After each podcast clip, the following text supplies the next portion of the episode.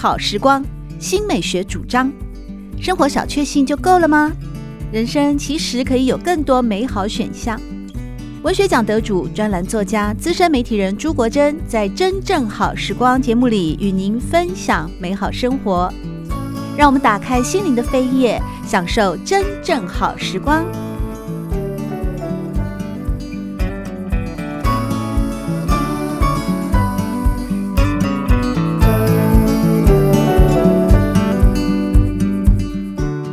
众朋友们好，在今天《真正好时光》的 Podcast 里面呢，依然为大家持续制作的是天才早逝的诗人吴岱颖的纪念专题。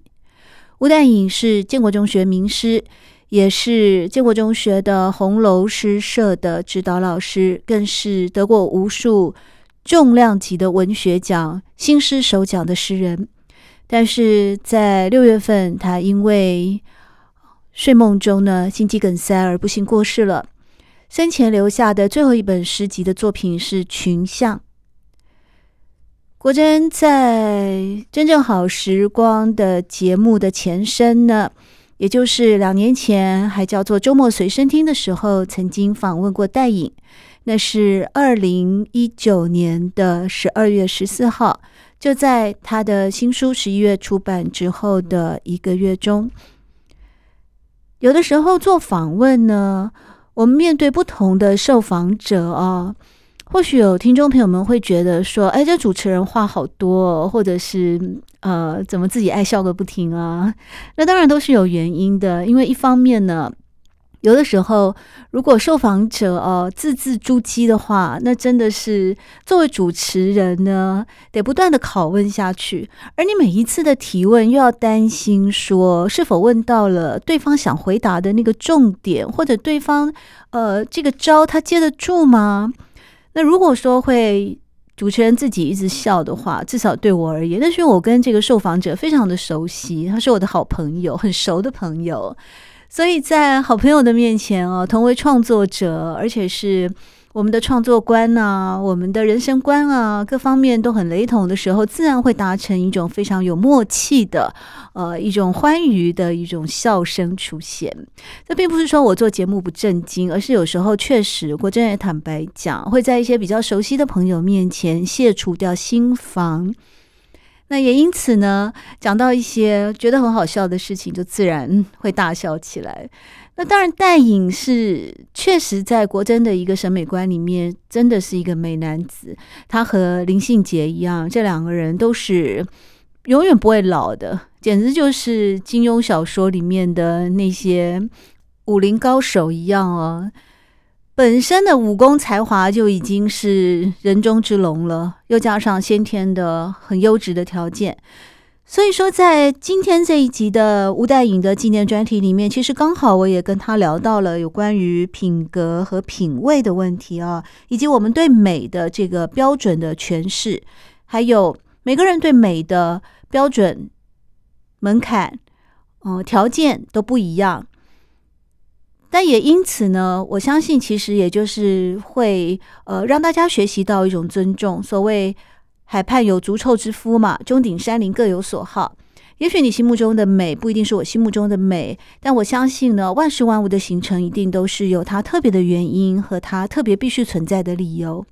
在这集的节目里面，可能因为我开始，我开始称赞，我不要说嘲笑啊，也不是嘲笑，我是真的觉得岱隐作为一个诗人来说啊，是像那个维纳斯、像丘比特一样的俊美，所以就。在他不回答我的时候，他就是那种惜字如金的受访者。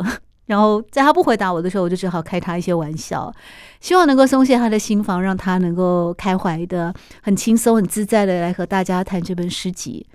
当然，有时候可能也是因为我的提问，或者并没有真正的进入到某种诗意吧。总之，在那个时候呢，国珍很认真的制作了吴岱颖的访问。而这集的节目呢，呃，也很幸运的有在电台被保存下来，所以在这次就特别制作了这个吴岱颖的纪念专题。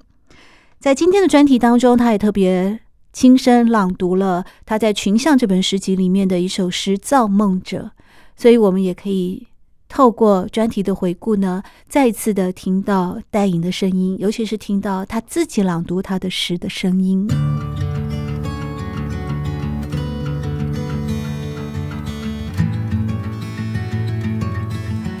在今天二零一九年的十二月十四号的节目当中，我们邀请到的是非常优秀、长得又俊美的诗人啊，同时也是建国中学的名师吴代颖呢，和我们分享的是他十年磨一剑的新诗集《群像》。嘿嘿嘿，代颖，刚才我把你封了一个呃，我们本来想说蜀山剑侠的，但是我一下子脑筋还是浮印不出，没有办法浮现一个什么美少男的一种风度翩翩。的一个绝美的一个诗人的代名词有没有？你自己给我一个桂冠吧！啊，完全错了。没有，我才以前我都跟学生讲，三十岁以后我终于悟到一个道理，原来我不帅。你要用时间来衡量一个人的胶原蛋白，那是永远所有的人过了 三十岁以后，他就肯定是，不是那个一百分的状态。四十岁的时候呢，我就我就我就又悟到一个道理，哎、就是哎，要做一个有品质的人。对，这个很重要，真的，品质很重要，品质就会带来气质，气质就会带来更高的质感，那是无法取代的。嗯，有的时候会。有的时候我想说，干嘛要这么讲究气质？也没有关系。我觉得有时候人活得自然也挺好。我我其实觉得那是一种心安理得的态度。哎，你你选择成为什么样的人，你这是你心里所愿的，你跟着这个 feel 去走，这个是很好。但社会上有社会上的要求，有品格品味，当然是更棒的事情。我这个我之前在弄那个饮食文学的时候，我就一直在想这事儿啊，就是那个重口。各有其其其其所所欲。对了，有人喜欢吃重口味，有人又喜欢吃清淡养生啊。但是整体来讲，哦、品味品出个必须要有一个标准，这个标准是人类所共同愿意肯纳或接受的。我觉得这两两个啊、哦，它看似是二元对立，是二个人性跟公公公众性嘛。嗯，看似是二元对立，但是它是可以重合的，它不会。不会用一方去压制另外一方。对对对对，就是一，我觉得就是一种彼此的欣赏，嗯、还有就不要说到积极性的欣赏，而是说都是自在吧。就我自己想要我变成一个什么人，然后我是舒服的。对，但可怕的事情是这。两方群体各自有一票人想要压倒性的去说服对方，让所有的人都归纳在我统一的标准底下。对对对，现在的社会氛围好可怕。为了为了个人性哈，为了说这个或者说多元性，哎，我们要什么东西通通都有，所以我们不可以来评评鉴或评价他的这个这个价值的高低，我们不能给他一个位阶。我想说，你这个也太偏激了吧？对，这个这个我觉得是不行的。所以我们是不是要逃遁到梦里面？我就发现，在《群像》这本诗集里面啊，我们作者啊也是很优秀的诗人，同时也是建国中学的名师吴戴颖呢。他有几首诗，其实都描写到了关于梦的状况，而这个大部分的梦啊，《梦世纪》啦，《造梦时代》啦，《人造卫星之梦》啊，《梦中家屋》等等，都是收录在呃《群像》这本诗集的 Part Three 啊第三个部分。苦路，在苦路里面，你似乎对生命提出了比较多的探问啊、哦！我很喜欢这个，我特别喜欢的就是一样是在苦路这里面的一首诗啊，《环》环里面的破题旋转。可能因为我自己最近呢，哎，有朋友看了我的紫微命盘，发现我有陀螺星在里面，所以什么星我没听过。所以就是一种处于人生内在冲突的旋转状态，就不断的一会纠结于某些事。我对看你就是旋转特别有感。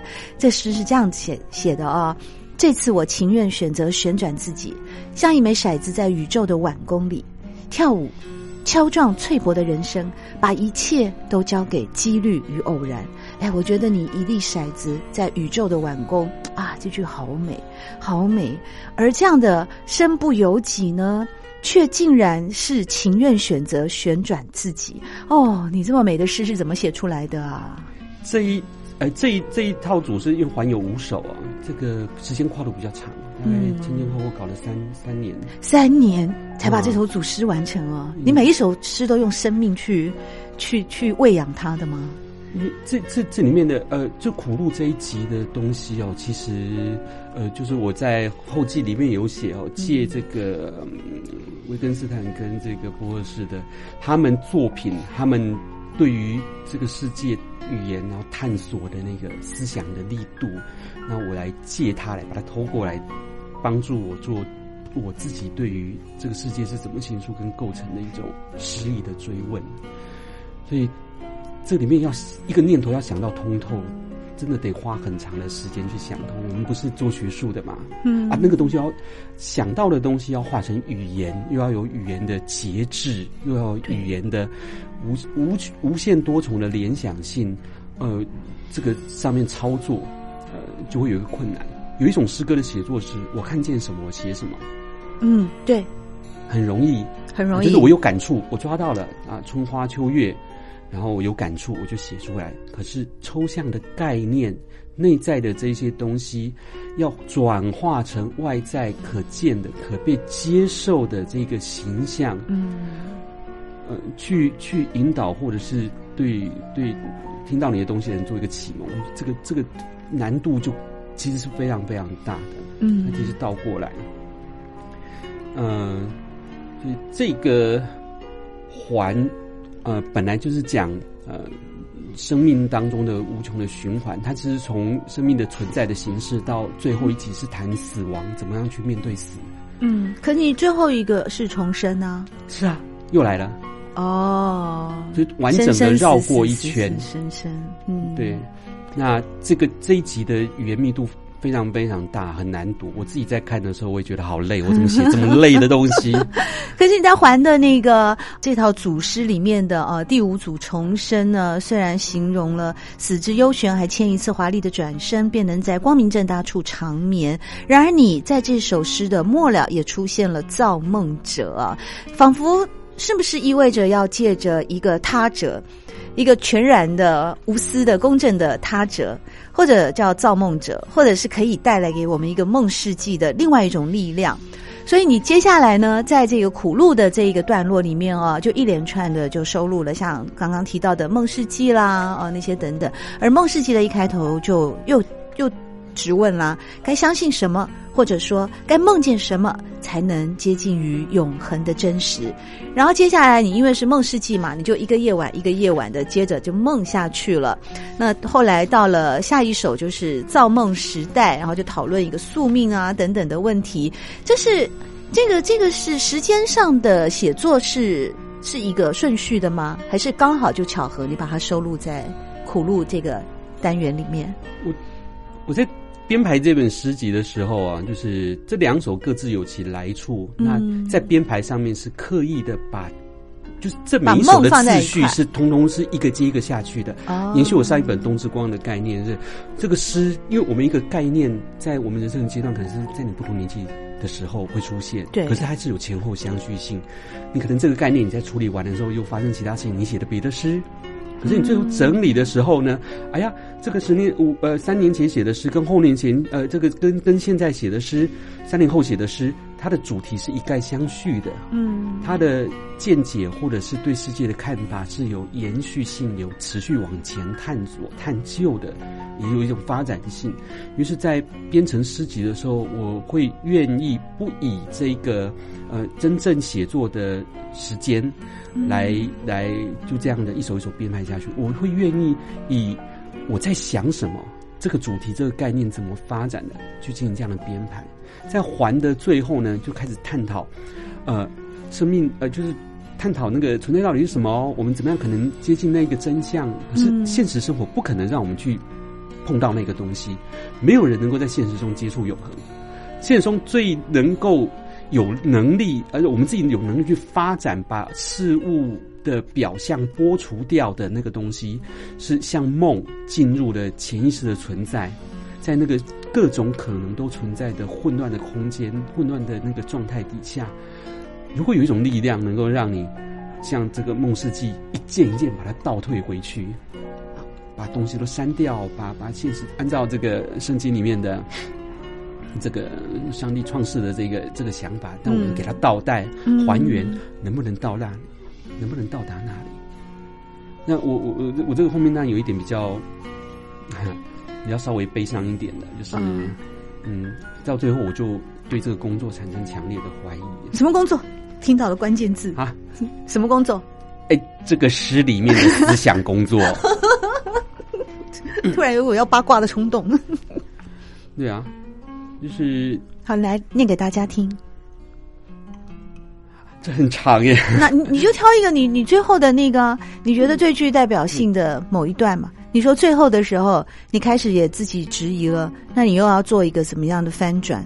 以及到底说在这样的一个梦世纪的结尾，你认为应该会有一个什么样的收合？啊、uh,，OK，在梦中，我逐一取消了以下的事物。物种与物种的繁属，截断他们的血脉，以及相互哺育、屠戮、彼此感知的暧昧的关联。我离散事物的构成，分解出纯粹而抽象的原因，譬如爱与恨，以及作用于其上的意志，某些不可思议的光体。哎呀，他们是划分时间与指示空间的错误标记啊，理应彻底清除啊！包括旱地与围绕它的广阔的海洋，也包括可疑的大气与水。那不是空虚与实存的差别吗？一个夜晚接续个接续前一个夜晚，一个梦。混淆着从前发生过的所有的梦境，在某个传说横行的时期，我曾是花朵，等待一位不知名的女神，她将用泪水在我身上烙下明显的、可供人想象的斑痕。而在另外一些谋生困难的年代里啊，我离开粗粝的土壤，播下。大半将会死去的麦种，以及期待，并非所有的死亡都能换来生命。我注记到，只有梦能创造无限的幻影。好美哦，太厉害了！把一个梦世纪的一个最核心的概念，其实也都透过了刚才吴代颖的朗读哦。为我们呈现出那种是关于某种，我也好难去去去解析哦。不如我们请作者自己来跟大家 做一下赏析吧。我觉得诗啊，它迷人的地方就在于说，它没有一个标准答案。任何人读了一首好诗，都可能会去辐射出自己心里面对应出来的情感或情绪。可是，呃，我我。我作为创作者、写诗的人呢，我我其实更比较信仰一个一个一个道理哦，就是，呃，我在编《国民新诗读本》的时候，在他的序里面讲了洋葱的价值。我就说，诗意是什么呢？诗意是一个呃，很很写诗的时候最重要的核心的概念。嗯，它远超乎语言的形式之上，远就是。这两个当然是互相配合的，可是有没有诗意才是构成一首诗是不是诗的重要要件啊？诗意好朦胧，诗意对我来说就是一个美的感受啊。对某些人来说，它是美的感受，可是对我而言呢、啊，诗意是承认事物存在的真实，它是一元的、二元的，也是多元的，它具有无限无穷多重面向的折射性。诗意是这样一个关键，就是我看到一个事情，然后我怎么样去深入它，我看到它存在的状态，我看到构成它存在的原因，我看到它存在所带来的后续的影响，这层层叠叠的东西组成了我们现在看到的这一个真实。可是只有诗人能够指出那一条道路，就是透过这一条路，你可以切入切入这个。这个这个真相当中，然后看到了别人所见不到的这个风景，然后他指出指着，你看这里有诗存在，这是可以联想的。对啊，对啊，我的意思就是这样啊，就是你们诗人可以去创造一条多重联想的道路，但是我们读者有时候笨笨的啊，我就只能看到里面多重里面的，你有一一千个，对对对，我看到一重，两重也很棒啊，看到一重，看到三重，你就可以搬过去住了，是是是，就是我刚刚要讲的就是这样，就是一个诗人，一个诗的创造者，怎么可以把那么多那么多丰富的意象，那么多那么多的呃。饱满的指涉，那么多那么多的隐喻，通通都把它发散出去。那我知道，隐隐约约知道你好像要说这个说那个，你好像都都想要说，你的野心是如此磅礴，而你又能够成功的去透过文字的技巧、诗的凝聚性、诗的精炼性，把它组合在那样，又不是像一篇散文的长篇大道理把它说干净，没有，你就是这样就。几行，然后简短的，这个我想是不是就是诗意？我知道你要讲那么多，但我只懂得里面的三重，我要准备搬去三重的。呃，我我举手不在，就呃发表在《自由时报》上面的作品叫《钢珠宇宙》，他没有还没有收录在这里面啊。他跟就是可以两年，再过十年。你有我就说，我跟你讲，两年十年可不可以打五折这样子啊？呃，打两年五五二得十，两年嘛。对，我我说一下那个过程哦，那个过程是我跟学生打赌啊。嗯。说呃，我们红呃，我是在建国中学指导红楼诗社这个社团，然后带学生讨论，嗯、然后每年呢都会固定有一个叫大家交作品出来，接受老师无情的批判的这个聚会，嗯、叫创作相谈室。那身为这个他们的老师，我不能在毫无贡献的情况底下，然后就把他们骂个狗血淋头，不行，我得自己交作品出来。所以你一定要发表。我说我也要拿一首出来啊，那写什么呢？我。不知道有一天啊，我在洗澡的时候就突然间看到一个东西哦，就是我是在淋浴间的那个玻璃门上面呢，留下了我的手痕，就是刚好看到那个手痕。嗯、我看着这个手痕就想说，这上面东西有掌纹。我现在看见掌纹，看见掌纹是不是看见我自己的命运？一般是这样子，有此一说啦。嗯。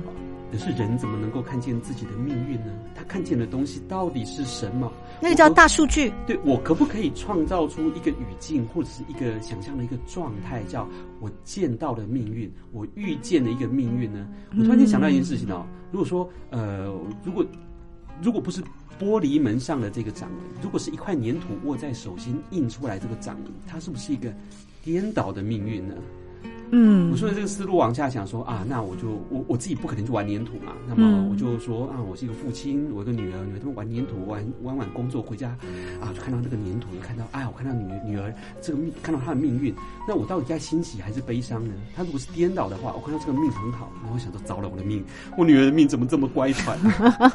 可是我胡思乱想之下，我发现这个太难处理了，对，很多逻辑结构解不通的地方。这这个这个概念被被我放在那儿放了三四天之后呢，我突然间哎，命运又带我到另外地方去了。嗯，带我什么呢？我我这这个这个偶然之间呢，就碰到一个小钢珠，就爬进狗店的那个小钢珠。嗯、小钢珠上面也能倒印章。我开始把这个概念转嫁到这个小钢珠的存在上面。小钢珠在爬进狗店的这个机台上跳啊跳啊跳啊，看着剧烈剧烈的碰撞，可是它永远跳不出机台的这个主要设定。哎，对，好妙，对，没错。你不觉得很恐怖吗？那是小钢珠的命运，又不是小猪的命运。命运呢？不是小猪国真的命运。这个宇宙难道不就是神为我们设在设下的巨大的机台？没，他那个东西是几率嘛？你以为是几率，可是是，你知道那个背后有台主的调教。嗯，机台是有台主，它可以调教，它可以控制你的出奖率。对，我我我后来。呃，联想到这件事情的时候，他后来被组装起来的时候，就是你以为什么什么叫偶然呢？你看不见什么叫偶然，什么叫必然呢？你看不见什么叫必然，你只能看见在那个机台上面闪烁的灯光，因为每一次碰撞能够带来得分，它甚至可以换钱、换奖品或换什么。嗯，可是身为这个钢珠，如果放进更大的概念里面，它每每 run 一次就是一个轮回的话，你此生到底在做的事情是什么？它到底是不是生命的虚无化？嗯，还是寻我们在寻求更有积极的力量，能够逃脱出这个无限轮回的恐怖的宿命呢？我就是胡思乱想这些东西。好深哦！所以你你最后你怎么指导红楼诗社的学生？在你发表了一个跟小钢珠有关的诗之后呢，你终于可以掷地有声的跟他们说：“看，老师写的比你好一万倍。”呃，我们另外有一个单元，就是有一个课程叫诗意哇哇哇。嗯，呃，这每一次上课也很简单。比如说有一次上课，我们就放了一瓶水，我们请同学看看，你从这一瓶水瓶装水当中看到了什么？看到了什么呢？你是不是？你能不能看见？从这个瓶水当中，你可以看见这个后消费时代的资本主义。这就是你们建中在教的国文课吗？Oh my god！我觉得比我在北艺大里面教的还要难。我说，我说后消费时代的资本主义，哇，好酷！一个水经过包装的放在便利商店里面卖，嗯嗯嗯，这是个什么概念？方便呢？是啊，是方便啊。然后再再有品牌的，他告诉你这个水多么纯净啊，他要打广告啊。可是这这应该是 EMBA 在上的课吧？怎么会跑到你们的？我我觉得呃，诗社要研究诗意的存在，或是我其实指导学生都都我我我坚守一个这样的原则，就是我们我们除了诗不仅只有感性啊，嗯，诗要很理性，对，它有巨大而强烈的理性，你要先搞清楚你在面对的是什么，对，然后你把它写出来。我说我们不是李白派，我们是杜甫派的，嗯，对，杜甫是这一派的，对，杜甫是切割。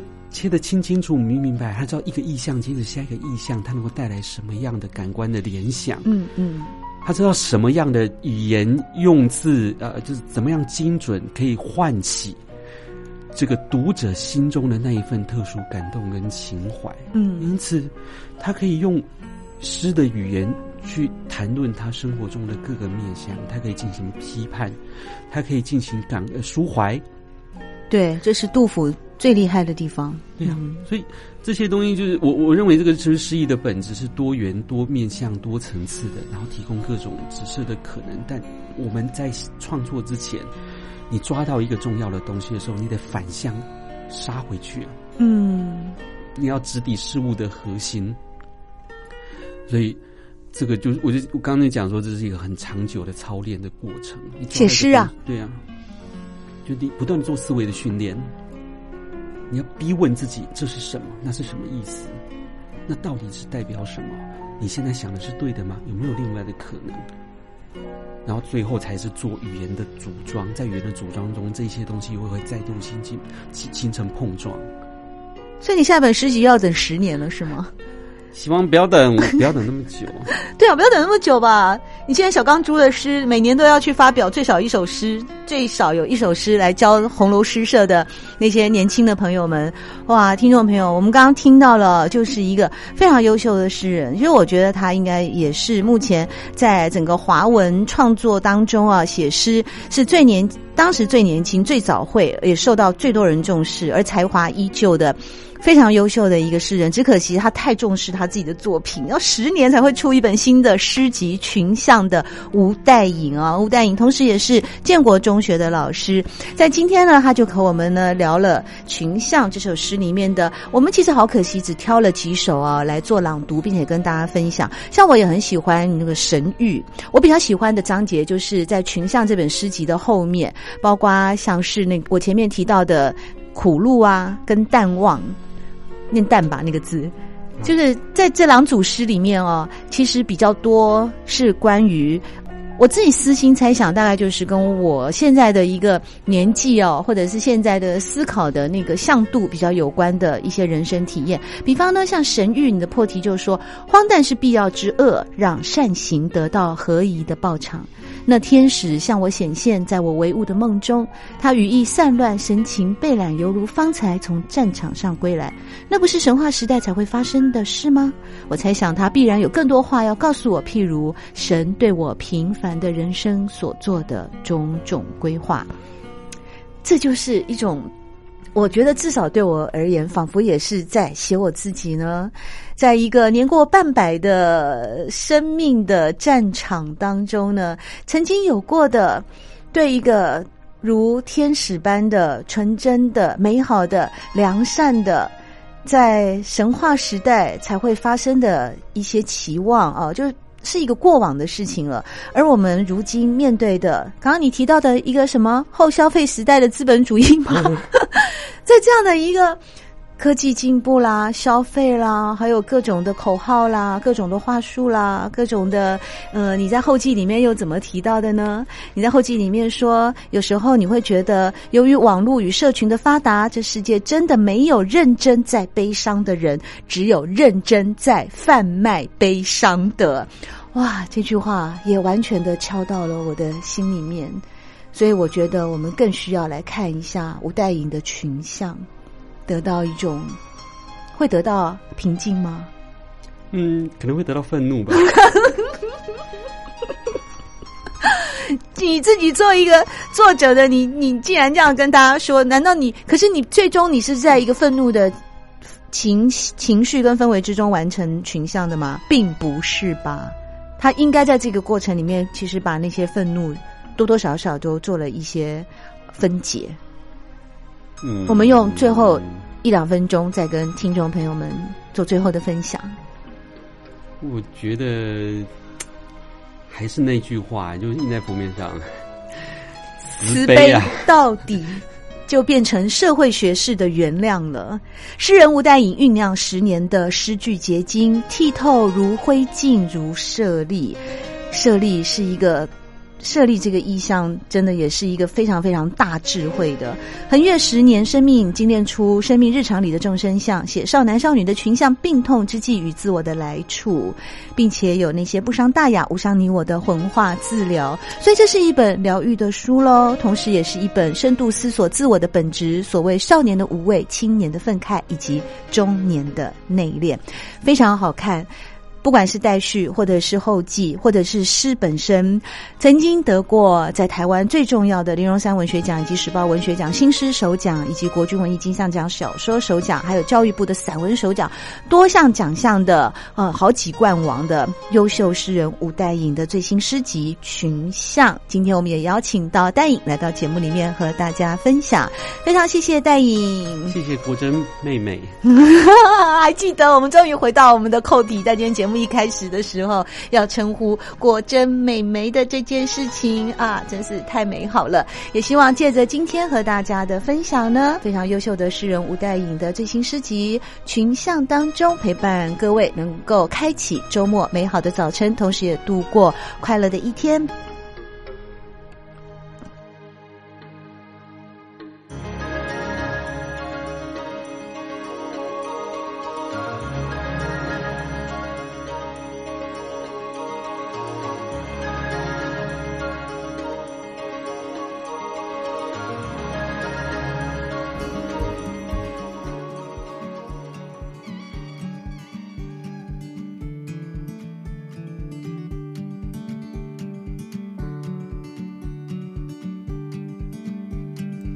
喜欢朱国珍制作主持的《真正好时光》，欢迎您订阅、分享或留言，随时保持互动，一起共享美好生活。